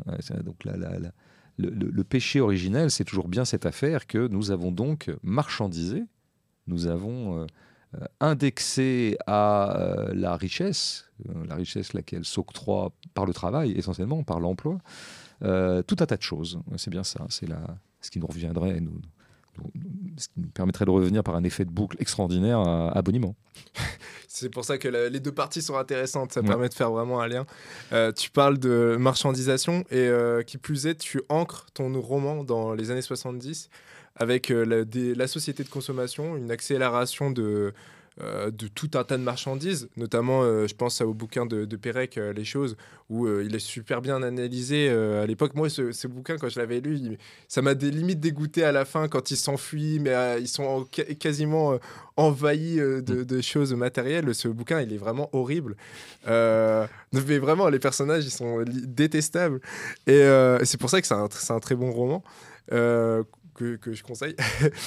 Il y a. Hum, tu, tu, en vrai, dans le roman, tu mets vraiment une centralité vis-à-vis de ces objets aussi. Euh, euh, pour toi, est-ce que c'était vraiment important de, de, de, raccrocher cette histoire d'amour avec les objets qui les entourent? Parce que à toutes les phases du coup de la vie de Jacques et Jeanne, euh, je pense notamment aux voitures, je pense notamment aux cigarettes, je pense même au mariage, il y a énormément d'objets qui reviennent. Euh, puis il y a des marques aussi qui apparaissent et qui disparaissent. C'était pour toi important dès le départ aussi de mettre, euh, de mettre au cœur de ton, euh, de ton roman ces objets? C'était pas du tout l'axe numéro un d'écriture. C'était pas le, le, projet numéro un. Mais parfois, quand on écrit un livre, disons qu'on a une intention, on veut faire ça. Globalement, moi, j'ai dit quelle, est, quelle, était mon intention à ce moment-là Raconter 50 ans d'amour, en tout cas de couple. disons 50 ans d'union maritale. Euh, et puis bah, après, on se met à écrire. Et dans le cours même de l'écriture apparaissent des sous-sujets, des sous-intrigues, parfois des sous-personnages auxquels on n'avait pas pensé. Et, euh, là, effectivement, très vite, j'ai compris que par rapport à ce qui était ma façon de négocier le récit de cette histoire, euh, bah, très très vite, le livre allait se peupler de considérations matérielles. Alors, je dis d'abord de considérations matérielles, parce que ça, c'était l'idée un petit peu directrice tout de suite, c'était quand ils se marient, ce qui va m'importer d'abord, c'est euh, comment se passe l'organisation du mariage. Quand ils ont un enfant, quand l'une annonce à l'autre qu'elle est, enfin, quand Jeanne annonce à Jacques qu'elle est enceinte, la première chose qui leur importe, c'est quand même de, moi ce que je vais dire en tout cas prioritairement, c'est comment est-ce que voilà, est-ce qu'on a de la place pour l'accueillir et comment on va réussir à s'organiser vu nos emplois du temps respectifs parce qu'on est quand même un peu des gens voilà on travaille et on n'est pas responsable de nos horaires on n'est pas maître de nos horaires on n'est pas maître de l'horloge pour le coup euh, comment est-ce qu'on va faire quoi? Comment est-ce qu'on va s'organiser? Donc moi j'ai voulu mettre en avant ça. D'abord c'est souvent ça la vie quoi. on est obligé de s'organiser avec bon ben, se dépatouiller dans euh, le, monde matériel dans lequel euh, nous évoluons. Les objets, ils arrivent, voilà, ils n'arrivent qu'après. Enfin, c'est des éléments matériels parmi d'autres, les objets. Et donc là, effectivement, bon, je m'en suis aussi beaucoup servi comme marqueur temporel parce que ça m'a beaucoup aidé en fait à, comment dire, à incarner les époques ou à suggérer à mon lecteur à quelle époque on pouvait se trouver. Parce que je, voilà, je voulais pas avoir des formules du genre en 1987, euh, ils décidèrent de déménager. Et donc, je vais plutôt faire comprendre qu'on est vers 87 ou à peu près les années 80 par un film qu'ils vont voir ou par effectivement une bagnole qu'ils viennent d'acquérir et qui serait part, plutôt ça lié. un peu aux années aussi d'Annie Arnaud. Oui, bah, je, je, pense que, alors moi, je pense que c'est écrit pas du tout pareil et que l'intention d'Annie Arnaud n'était pas vraiment été très différente de la mienne. Euh, après, au bout du compte, son livre charrie, elle aussi, euh, sur une période à peu près semblable, même si elle, elle commence par les années 50, donc parce que, Oui, parce qu'elle est, bon, il se trouve qu'elle est un peu plus âgée que moi et qu'elle est née plutôt pendant la guerre ou juste avant la guerre, je pense. Euh, ouais, dans les années 40, il me semble.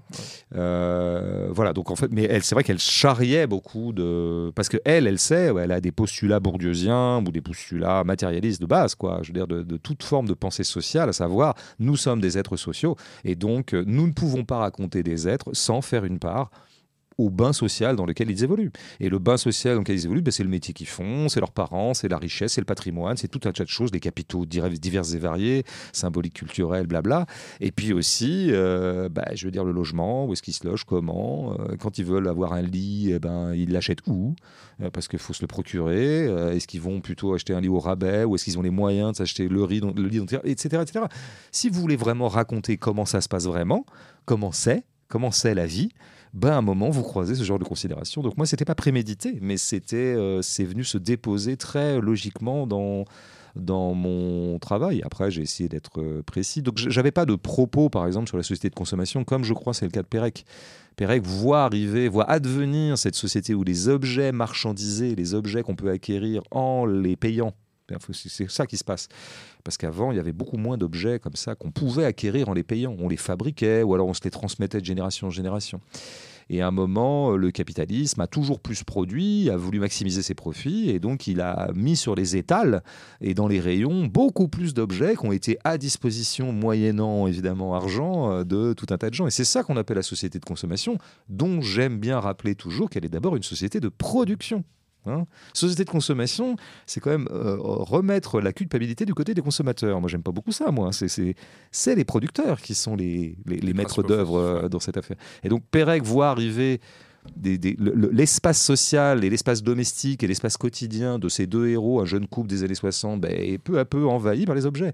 Et donc il voit à quel point ça peut peut-être produire une sorte de cauchemar, une cauchemar d'invasion matérielle, quelque chose. Et, et ça, c'est pas faux. Je pense qu'on est, on est très tributaires tous les uns les autres d'objets, alors y compris dans notre cas d'espèce, des objets évidemment technologiques. C'est vrai que dans, dans, le roman, tu, tu, tu, les objets, ils ont une place, mais c'est vrai que tu les as mis un peu comme une, des personnages secondaires. En fait, ils, ils, sont là, euh, ils accomplissent une tâche. En fait, finalement, ils font partie de la vie des individus. Là, or que c'est vrai que quand on. Là, je repense du coup au bouquin de Pérec, il a davantage. Euh, c'est vraiment les personnages centraux. Et en fait, c'est les objets qui. Euh, qui prennent la place, qui prennent le dessus sur, il me semble, Sylvie et Jérôme, leur nom. Peut-être, oui. ma lecture est un peu lointaine, mais tu, le sais mieux que moi.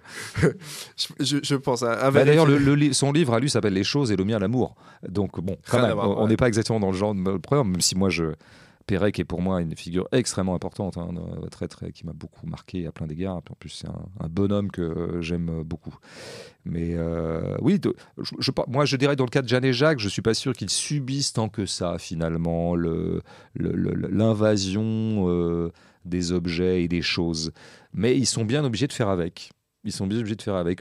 Eux, on les voit bien un peu réfractaire, en tout cas pas complètement emballé de, au départ par le fait d'acquérir de, un téléphone portable, puisqu'on disait téléphone portable dans un premier quand temps. Ils passent du Nokia au BlackBerry. Oui, et encore c'est bien parce que leur fils, qui est un peu, non pas geek, mais qui a l'air un peu technophile, d'ailleurs il en fait plus ou moins son métier, euh, bah, leur ramène toujours les, des nouveaux téléphones. Bon, bah, il y a un moment, eux, ils, leur offrent un téléphone, ils l'ouvrent qu'un an plus tard. Euh, ils vont commencer un jour le faire fonctionner.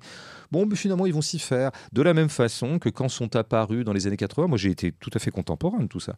Euh, dans les années 80 apparaît le magnétoscope, qui va beaucoup se démocratiser très vite. Bon, je veux dire, alors on peut dire invasion des objets, oui, bien sûr enfin, moi, qu'est-ce que j'ai aimé avoir un magnétoscope? Parce que ça m'a permis de me faire une culture cinématographique euh, dont j'aurais été bien incapable vu ce qu'était l'offre de cinéma dans ma petite ville de province. Et, donc, euh, et de la même façon, je pense que Jacques va trouver euh, dans l'ordinateur une manière d'exercer sa passion de toujours, à savoir les étoiles. Il va pouvoir aller sur des sites et regarder comme ça des galaxies, les observer de près. Donc bon, c'est pas c'est pas le, marxisme le marxiste invétéré qui, qui, va te dire que je trouve euh, tout à fait profitable la multiplication des objets dans nos vies mais je veux dire quand on se met dans l'espace du roman euh, tu vois où moi je suis en train de raconter Jeanne et Jacques eh bien Bon, euh, moi, je suis pas en train de me dire, oh là là, les pauvres, les objets, peu à peu, grignotent leur vie et les déshumanisent. Non, bon, je, je, je, suis bien obligé de rendre compte que les objets s'invitent dans leur quotidien qu'est-ce qu'ils en font, quel usage ils en ont? Ça, c'est plus ça qui m'intéresse. Moi, c'est par exemple, ben voilà, euh, cet usage sur lequel je suis un peu ironique, en même temps tendrement ironique. À un moment, ils ont un caméscope, ça c'est pareil, c'est arrivé un peu après, dans les années 80, je dirais, 85, 86, 7 on a eu la possibilité chez nous, ça vous paraît euh, dingue à vous les jeunes gens, mais euh, on avait des petites caméras quoi, assez maniables. Ils étaient grosses dans un premier temps, le caméscope, quoi. puis après les caméras se sont... Et donc euh, bah, tous les foyers français, en tout cas de classe moyenne et supérieure, se sont munis, équipés de ce genre de trucs. Et ma foi, on n'en faisait pas grand-chose. C'est-à-dire qu'on était tout content de pouvoir s'amuser avec le gadget, quoi, avec le petit truc. quoi. Mais c'est un peu comme Jacques quand ils font un, un safari en Afrique qui leur a été offert par leurs amis. Bon, bah il y a des girafes qui passent, ils filment les girafes. Est-ce qu'il reverra ce film un jour? On ne sait pas trop. À un moment, bon, bah, son fils se marie. Évidemment, Jacques a le caméscope dans les mains et il filme euh, le mariage. Est-ce que vraiment il s'éclate à faire ça? Est-ce que vraiment ce sont des images indispensables? Est-ce que vraiment ça suscitera de l'émotion quand on reverra ces images-là? Bon, là, ma foi, moi je laisse le lecteur euh, se dépatouiller avec tout ça. Comme les hein. personnes qui filment des concerts mais ils les vivent pas. Quoi. Voilà, bah, ça s'est beaucoup multiplié depuis. Maintenant qu'on a tous dans notre poche un objet pour filmer, bon bah oui, on voit dans les concerts une espèce de forêt comme ça, de portable. Bon, on se demande toujours quel serait l'exact usage. On se demande aussi quand on est un peu taquin si ces gens-là ne sont pas en train tout simplement de rater le concert sous couvert de le filmer. Évidemment que tout le monde se dit toujours ça. C'est peut-être un réflexe un peu de vieux con, mais j'ai l'impression que c'est un réflexe que, tout, un tas de gens très jeunes ont aussi. En fait, là, le, le groupe est sur scène, tu pourrais peut-être le regarder et profiter du moment plutôt que de le filmer. Euh, voilà, ça c'est des interrogations un peu vieux con. Sachant qu'il va être mis sur YouTube après, tu peux regarder. Ouais, ouais, ouais. Bon, non, non, mais moi je vais pas, je vais pas épiloguer là-dessus parce que je pense qu'il y a suffisamment d'esprit chagrin pour euh, pour faire des, kilomètres d'éditoriaux euh, sur ces questions-là. Mais en tout cas, pour répéter l'essentiel, quand je me mets en position roman et surtout dans l'amour, je dirais, je, voilà, je, je suis pas dans l'humeur de trancher ces questions-là. Moi, je, voilà, je dispose les choses de la façon qui me paraît la plus réaliste possible. Puis après, bah, ma foi, chacun euh, en tire euh, le sentiment euh, qui lui importe. J'ai deux questions en une. tu, tu, parlais au début même de, de, ce que tu voyais dans ton enfance par rapport à l'amour, par rapport au couple qui se faisait. Euh, et je souhaitais plus en, revenir, en venir aussi là-dessus, puisque tu, euh, tu, à un moment, tu fais un petit, tu, tu places Luçon, il me semble que c'est ta ville de, de naissance. Et euh, aussi, quand tu as construit ton, ton roman, tu t'es dit aussi, je vais puiser aussi dans ce que je voyais aussi quand j'étais enfant. Et après, ma deuxième question, c'est plus au niveau de, de l'écriture, de comment tu as construit le roman. Comment tu as fait pour, justement, c'est quand même assez, assez fort, d'arriver à, 50 ans d'histoire d'amour euh, sur euh, un roman assez court. Quels sont les choix que tu as fait d'un point de vue de, euh, des étapes dans une vie Comment comment tu as, fait le tri par rapport à tout ça? C'est vrai que le, tu, tu, prononces le mot-clé, qui est d'ailleurs le mot-clé de toute personne qui est en train de raconter quelque chose, parce que raconter, c'est toujours trier. Et il y a des, il y a des gens qui sont des bons narrateurs dans la vie comme dans les romans, puis il y a des mauvais narrateurs. Il y a des gens savez, qui commence à vous raconter une anecdote et vous savez que vous allez souffrir. parce que parce qu'il raconte pas bien. C'est pas grave, hein, on peut pas lui en vouloir, mais il raconte pas bien. Et pourquoi il raconte pas bien? Parce qu'il trie pas. Ou il trie mal. Il retire pas de, de l'élément de vie qu'il est en train de nous restituer, c'est ça, raconter. En fait, ce qui serait le plus intéressant, il va, il va se s'étendre sur des choses secondaires et oublier les choses véritablement passionnantes le bon narrateur, le bon raconteur, qui encore une fois peut être une vertu qu'on exerce à table avec ses potes euh, ou avec ses copines, ou en tant que romancier, ou en tant que je sais pas quoi, euh, scénariste. C'est celui qui retient bien dans la, chaîne chronologique, enfin disons la frise chronologique d'une vie, par exemple, ce qui serait les éléments les plus intéressants. Alors moi, c'est un petit peu comme ça que j'ai fonctionné disons que c'était finalement, il y a eu beaucoup de difficultés à écrire un livre comme ça, vous dire des petites difficultés techniques, parce qu'effectivement, il faut arriver à faire rentrer 50 ans en très peu de pages, et puis voilà, il faut avoir, euh, faut travailler un peu la fluidité, les enchaînements, voilà, bon, c'est un petit artisanat euh, donc, sur lequel on va pas non plus euh, rester 8 heures. Mais il y a aussi un élément de facilité, c'est que j'ai un peu, je pouvais butiner dans un petit peu comme il me plaisait, c'est-à-dire qu'à un moment, tiens, j'ai envie de raconter leur mariage. Je, ne m'impose rien du tout, je ne suis tenu à rien. Il y a tout à fait des, il y a plein d'éléments essentiels de leur vie que je n'ai pas racontés parce que je, n'étais pas, je n'avais pas de cahier des charges. Et donc je pouvais un peu choisir ce qui m'inspirait. Et moi, bon, les mariages, euh, notamment les mariages dans les milieux populaires, m'émeuvent beaucoup. Donc j'avais envie, à un moment, qu'il y ait une scène de mariage sur lequel je passe quand même euh, trois pages, ce qui, est, pas mal. Ce qui est beaucoup dans ce livre.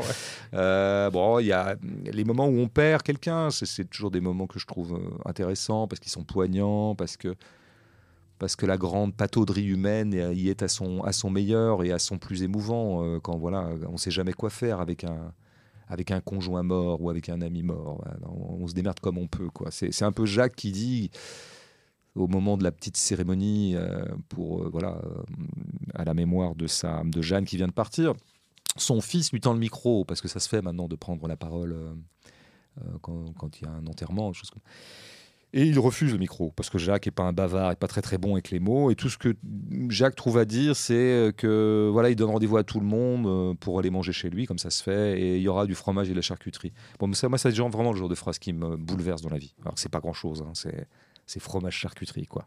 Fabien Roussel serait très content. Voilà, alors il n'y a aucun élément de rousselisme dans ce que je viens de dire. Je tiens à le préciser parce que je ne veux d'aucune manière euh, être euh, accolé à ce, triste monsieur. Euh, mais voilà, enfin, je pense que je me suis fait comprendre. Donc voilà, je suis allé chercher les, les, scènes, les moments que je trouvais euh, qui m'inspiraient, on pourrait dire, d'un mot, euh, d'un mot un peu, un peu peut-être trop fort. Mais... Et donc, oui, il y a des éléments de difficulté dans le dispositif que je me suis imposé, mais il y a des éléments de facilité aussi. Donc je le recommande à chacun. Je... Raconter comme ça des vies qui dure beaucoup, qui dure une vie, sur peu de pages, ne vous imposez rien et choisissez là où votre émotion vous porte, que là où vous sentez qu'il y a un précipité de vie qui sera intéressant à raconter. Je vais terminer cet entretien par une question par rapport à. Tu parlais de la réception du bouquin au début. Euh, quel est ton regard par rapport à la réception de ce roman? Euh, qui est, euh, j'ai vu beaucoup d'articles, le roman de la rentrée et tout. Quel est ton regard par rapport au succès de, de ce roman, à la fois critique et public, euh, et par rapport au fait qu'il touche même, en parlais, on en parlait un peu au début par rapport aux Rock, par rapport au, fait qu'il parle même, il me semble que tu as été invité, j'ai, vraiment j'ai vu juste la suggestion sur YouTube que tu as été invité par France Inter, le mmh. bouquin est sorti, il y a, moi je l'ai reçu il y a il y a bien, bien, plus, bien plus tôt que ça, et qui, t'a été invité la semaine dernière. Mm. Et euh, donc, ça veut dire qu'il parle à de plus en plus de personnes. Et quel est euh, ton regard par rapport à cette réception, par rapport à ce roman? Est-ce que tu t'y attendais euh? Non, bon, si attendre ça. non, non, non, non. Bon, après, on a toujours des, des, espèces de prémices au moment où le livre commence à circuler parmi les journalistes. Bon, on a des petits échos comme ça, ce qui fait que on voit venir la chose, comme on voit venir un bide d'ailleurs. Euh, j'avais eu un bid juste avant mon roman précédent. Bon, ben voilà, j'ai vu venir le bid et là j'ai vu venir que ça serait moins un bid, on va dire. Que ça. Puis après, il y a toujours un effet. C'est intéressant d'étudier socialement ou sociologiquement ce qu'on va appeler un succès. en tout cas, voilà, un livre un peu en vue comme ça, qui fait partie des 5-6 romans en vue de la rentrée, en tout cas français c'est ouais, ouais, c'est intéressant. Comment ça marche un succès? Comment ça marche techniquement? Alors, moi, c'est compliqué de faire. Euh, ce que je pourrais dire, c'est que bon, par rapport à d'autres livres que j'ai pu produire récemment, notamment les essais, ce livre, évidemment, est un livre gentil. Est un livre a priori à conflictuel. C'est ça posait plus problème notre joie. Eh, bien sûr. et donc, je pense qu'il y a tout un tas de médias qui me font plus volontiers accueil quand, euh, voilà, je, produis un roman qui est assez peu idéologique, euh, euh, qui tape d'ailleurs dans un patrimoine existentiel sur lequel finalement tout le monde a, a sa part, toute classe confondue. Et, mais j'aime assez aussi ces éléments d'unanimisme, non pas d'unanimité autour du roman, mais le fait que quand même, malgré tout, les êtres humains ont aussi euh, des choses en commun euh, qui sont des choses fondamentales de la vie. Naître, s'aimer, mourir, perdre sa femme, perdre son mari, euh, avoir un enfant, apprendre que l'enfant à 20 ans va aller habiter en Corée, en ressentir une certaine mélancolie, une certaine amertume, et en même temps de la joie parce qu'on voit qu'il s'émancipe. Voilà, ça c'est un petit peu le comment dire, c'est les choses de la vie comme euh, comme comme comme voilà, que c'est un film que je n'aime pas du tout, mais c'est un c'est un beau titre, les choses de la vie. Donc bon bah quand vous faites un livre dont la matière première c'est les choses de la vie, bon bah tous les vivants peuvent s'y retrouver. Et donc là, vous avez moins d'éléments de conflictualité, comme j'ai pu euh, parfois foutre les pieds dans des trucs, dans des zones beaucoup plus électriques. Ça, c'est premier. il y a un autre truc intéressant dans la logique même d'un succès, c'est sa logique exponentielle. Euh, c'est-à-dire qu'à partir du moment où vous avez amorcé l'engrenage ou amorcé la pompe, c'est-à-dire qu'en fait, il y a 10 personnes qui, qui parlent de vous, si vous avez 10 articles, par exemple, en fait, vous en aurez 100, par un effet de grégarité journalistique. C'est-à-dire qu'à un moment, il devient impossible. Oui, mais pas que. C'est même pas que ça fait vendre, en fait, un peu quand même. Mais euh, il faut savoir que la source d'information principale des journalistes, c'est les journalistes. C'est-à-dire qu'ils se lèvent le matin, en fait. Un journaliste, il va pas sur le terrain le matin. Il va voir un petit peu c'est quoi la vie, c'est quoi le réel, rencontrer des gens, je sais pas, des infirmières, des profs. Euh, non, non, en fait, il regarde les chaînes d'infos, le journaliste, le matin. Donc, il s'informe par les informations. Il reçoit des dépêches AFP. Ouais, oui, alors ça c'est au mieux, parce que les dépêches AFP au moins sont connectées à du réel, parce que les journalistes de l'AFP, eux quand même, euh, sont là pour rendre compte des éléments de réalité. Ça c'est du journalisme. Mais après, il y a un effet de boucle comme ça, il y a un effet de vase clos, ce qui fait qu'effectivement, bah, je veux dire, vous voyez, ah merde, en fait, euh, tel journal a fait un truc, je sais comment ça s'appelle le truc, hein, l'amour, c'est Bégodo ça. Bégodo, il fait ça, Bégodo, Bégodo, l'espèce de punk là, le, type, le, le, mec très désagréable et antipathique là, qui, qui veut exterminer la bourgeoisie. Qu'est-ce que c'est que ça? Oui, mais bon, tout le monde en parle. apparemment, ça, ça bosse, c'est pas mal. Quoi. Ah bon? Mais qui Ah bah oui, regarde, là même dans Le Figaro, ils ont fait un truc. Ah, bah, et nous, on en fait quoi? Bah, Pour l'instant, on n'a rien fait. Il eh, faut qu'on le fasse là. Parce qu'il y a un moment où tu as presque l'air con de pas avoir parlé de ce dont tout le monde parle. Quoi. Mais ce qu'il vaudrait pour d'autres sujets d'actualité, tu vois, où il y a les punaises de lit, tu vois. Donc punaise de lit et, ah bah, et, Bégodo, je dirais même combat, enfin euh, même degré de nuisance. Bah, merci beaucoup François, c'était un, chouette entretien, un, super moment avec toi. Merci à toi. J'espère que ça, ça, parlera, ça plaira aux, éditeurs, euh, ces deux parties, euh, et surtout qui, euh, qui lisent boniment et qui lisent aussi l'amour. Mm. Et merci beaucoup. Merci à toi.